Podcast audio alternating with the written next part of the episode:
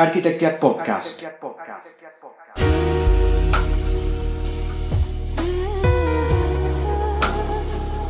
Un espacio de reflexión donde se integran mente, cuerpo y espíritu.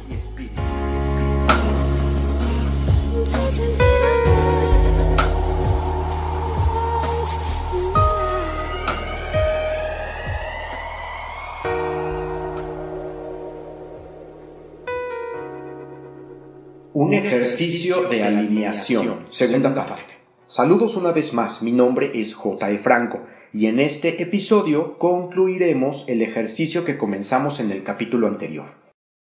Espero hayan trabajado sobre la lista de conflictos y decisiones que los llevaron a ellos y estén preparados para ahondar sobre las fases de intenciones y misiones de vida, que son la etapa inconsciente de nuestro actuar ya que ilusamente creemos que los conflictos y las decisiones son las únicas fases de nuestra existencia. Más allá de nuestras decisiones existen intenciones, anhelos espirituales que mueven las fibras de nuestro ser y que conforman objetivos y metas que diseñamos en nuestros planes de vida, que nosotros mismos diseñamos antes de venir a esta tierra. Bajo este esquema los conflictos se convierten en una valiosa brújula que nos recuerda que nos estamos alejando de nuestras más profundas verdades espirituales.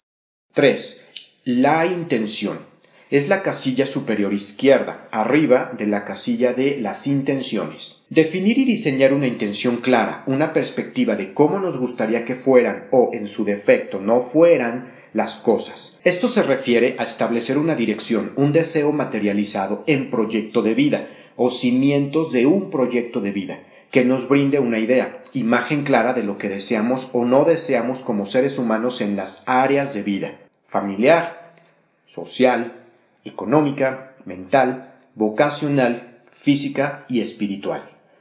Hablaremos de estas áreas de vida en episodios posteriores para profundizar en su esencia e importancia.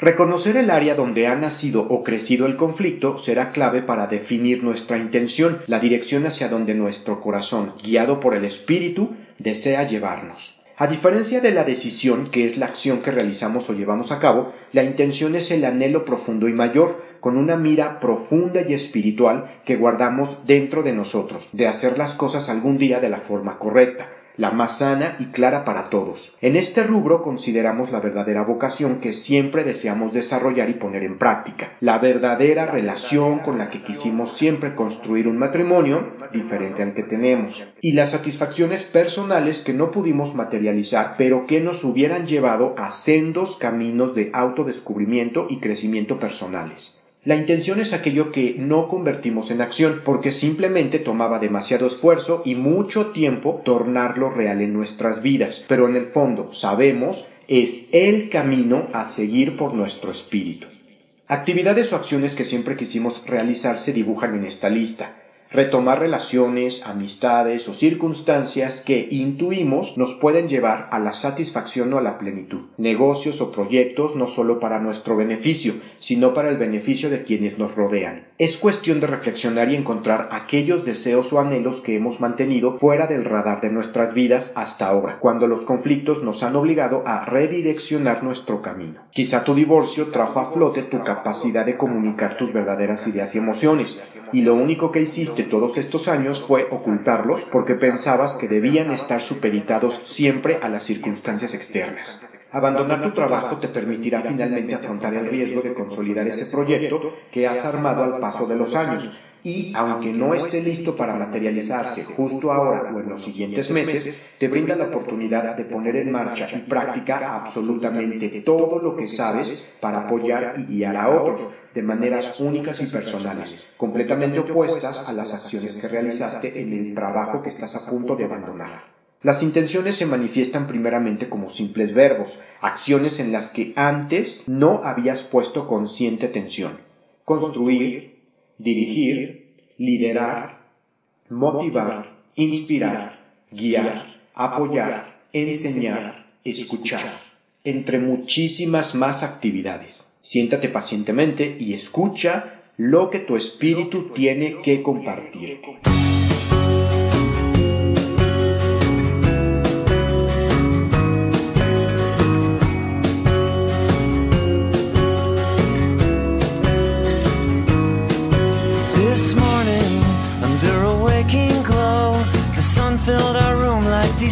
Snow, like morning through an old window. There's a place in your head I will always know.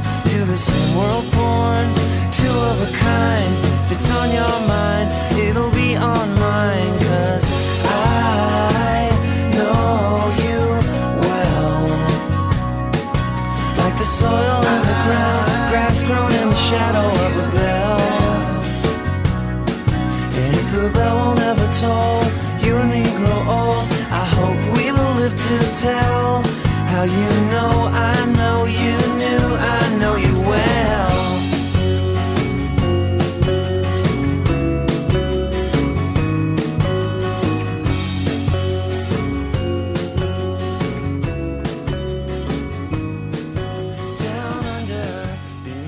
4. Misión de vida.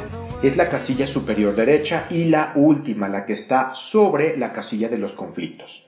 Confiar en aquello que somos, lo que hacemos, en lo que creemos. Esto es el paso consecuente al dar los anteriores tres, y es quizá el segundo en grado de complejidad. Una vez que has cerrado ciclos y liberado el pasado y por ende las variables conflictivas que impedían tu desarrollo, tu mente te pedirá que diseñes y llenes tus pensamientos con nuevo contenido energético. Otro error que cometemos y que desemboca en fracaso es que este contenido lo definimos como frustración, miedo y dudas. Nos asalta y domina el temor de habernos equivocado y de no poder sobrevivir con los nuevos parámetros que dicta nuestro espíritu. A estas alturas sabremos que se trata del bien mayor que cada uno de nosotros colocó como punto álgido y máximo valor en los planes de vida respectivos, diseñados antes de venir a la Tierra de los que ahondaremos en episodios posteriores. Se trata de las mejores y más elevadas cualidades humanas y espirituales que elegimos para desarrollar y compartir en esta experiencia terrenal, para poner al servicio de quienes nos rodean para el mayor bienestar de cada uno de nosotros y de la humanidad.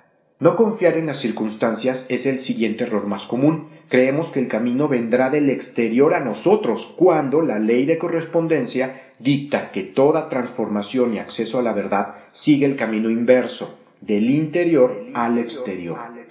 Prepararse, confiar, practicar, expresar, compartir, crear contenido y conocimiento de aquello en lo que creemos. Prepararse en aquello que deseas abordar es la llave. Si vas a consolidar el divorcio o abandonar definitivamente tu trabajo, debes primeramente haber reconocido y aceptado las decisiones que tomaste que te llevaron a ese punto y estar dispuesto a trabajar sobre los patrones que has repetido a lo largo de toda tu vida asimilarlos, integrarlos y transformarlos. No te engañes, este paso que enfrentas no es el primero ni el último que vivirás relacionado con el tópico que el ejercicio te ha permitido trabajar. Sembrar la semilla en los dones que realizas de maravilla es esencial. Lee, estudia, sumérgete en los temas o situaciones que deseas conocer, sin miedo, pero con la convicción de que el posible fracaso te llevará a la experiencia y esta a la seguridad interior y a la verdadera vocación, porque en verdad estás convencido de que el camino que sigues es lo que te hace pleno, es, tu misión de vida, aquello que le brinda sentido a tu existencia.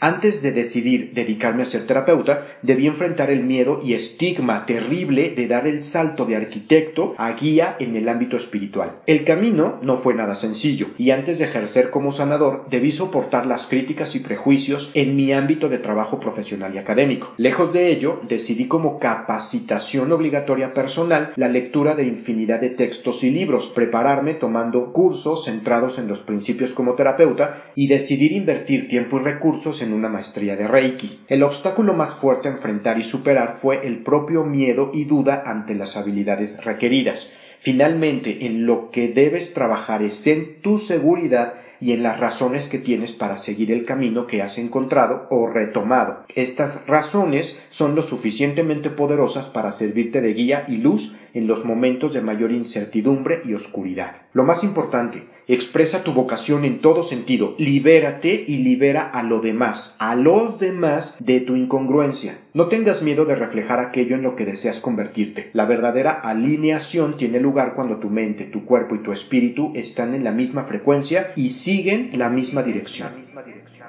Las verdaderas alineaciones son aquellas que transforman de manera insólita nuestra existencia, al grado de romper paradigmas individuales a la vez que sociales. Jamás lo olvides. Sé paciente, no desistas, no te juzgues a ti mismo y comparte tu proceso con quienes te rodean. Siempre habrá alguien que requiera el ejemplo, tu ejemplo y temple para continuar adelante. Y recuerda que estaremos aquí aguardando por tus comentarios y experiencias. Déjanos tus mensajes y continúa pendiente para escucharnos pronto en episodios posteriores. Muchas gracias y hasta la próxima. Architecture Podcast, un espacio de reflexión donde se integran mente, cuerpo y espíritu. Este podcast es grabado y producido en los estudios Architectiac. Guión original de J. E. Franco, a excepción de las notas, citas o textos que se especifiquen sean de fuentes diferentes.